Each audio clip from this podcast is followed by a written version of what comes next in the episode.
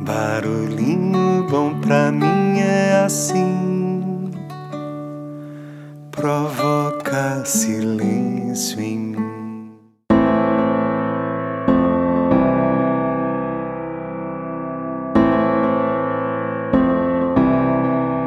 Hoje eu quero compartilhar mais uma das pílulas de bem-estar do livro do Daniel Martins de Barros, onde tem 84 lições cientificamente comprovadas para transformar os seus hábitos e viver melhor.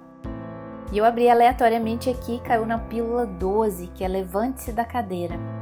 E o modo de usar é várias vezes ao dia, sempre que se lembrar. Então vamos lá, abre aspas.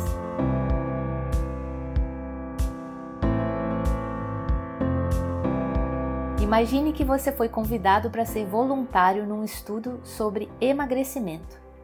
Nem pensar, você diria, ser obrigado a fazer dieta, exercícios? De jeito nenhum.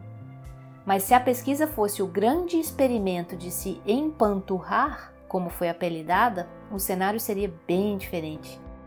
Os pesquisadores pesaram e tiraram todas as medidas de 16 pessoas não obesas estabelecendo o consumo de energia necessário para que elas mantivessem o peso. Em seguida, acrescentaram ao valor mil calorias por dia, o que equivale a aproximadamente três pedaços de pizza ou quatro taças de mousse de chocolate todo dia, por oito semanas. Como se não bastasse, os voluntários não podiam praticar exercícios. Ser cobaia de uma experiência dessas não parece má ideia, certo? A não ser por um detalhe há um grande risco de engordar.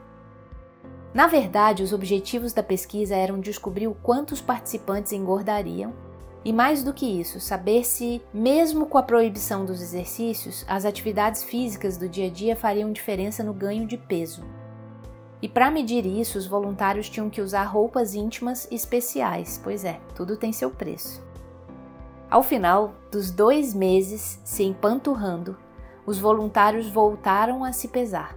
O ponteiro da balança variou de meros 360 gramas até 4 quilos e 230 gramas. Como todos comeram a mesma quantidade extra de calorias e ninguém podia se exercitar voluntariamente, os cientistas imaginavam que as atividades físicas cotidianas pudessem explicar uma diferença tão brutal nos resultados.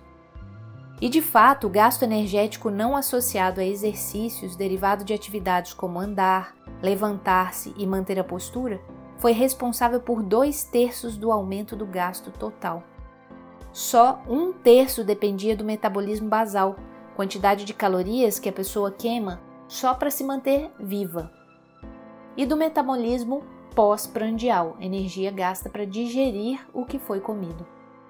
Os voluntários não podiam fazer academia mas nada os impedia de trocar o elevador pela escada, estacionar o carro mais longe, descer num ponto de ônibus antes, levantar-se para falar com os colegas de trabalho em vez de mandar mensagem, esperar em pé em vez de ficar sentado e assim por diante.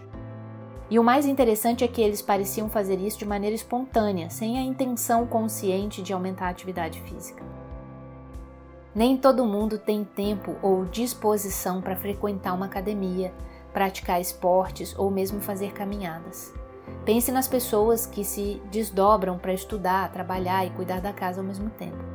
Mas mesmo elas podem adotar uma postura mental mais ativa, criando uma aversão automática por escadas rolantes, controles remotos e qualquer saída que facilite a vida, mas dificulte a atividade física. Fecha aspas.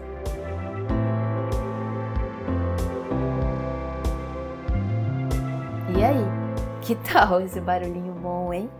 Então fica aí o convite, né, para que a gente possa ser mais ativo fisicamente no nosso dia a dia, independente dos exercícios físicos.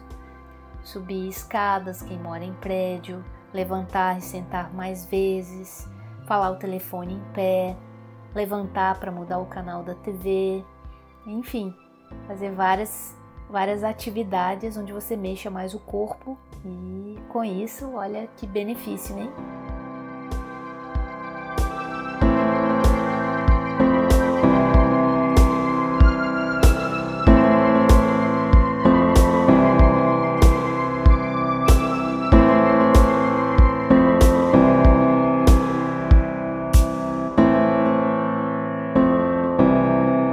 Que tal esse barulhinho?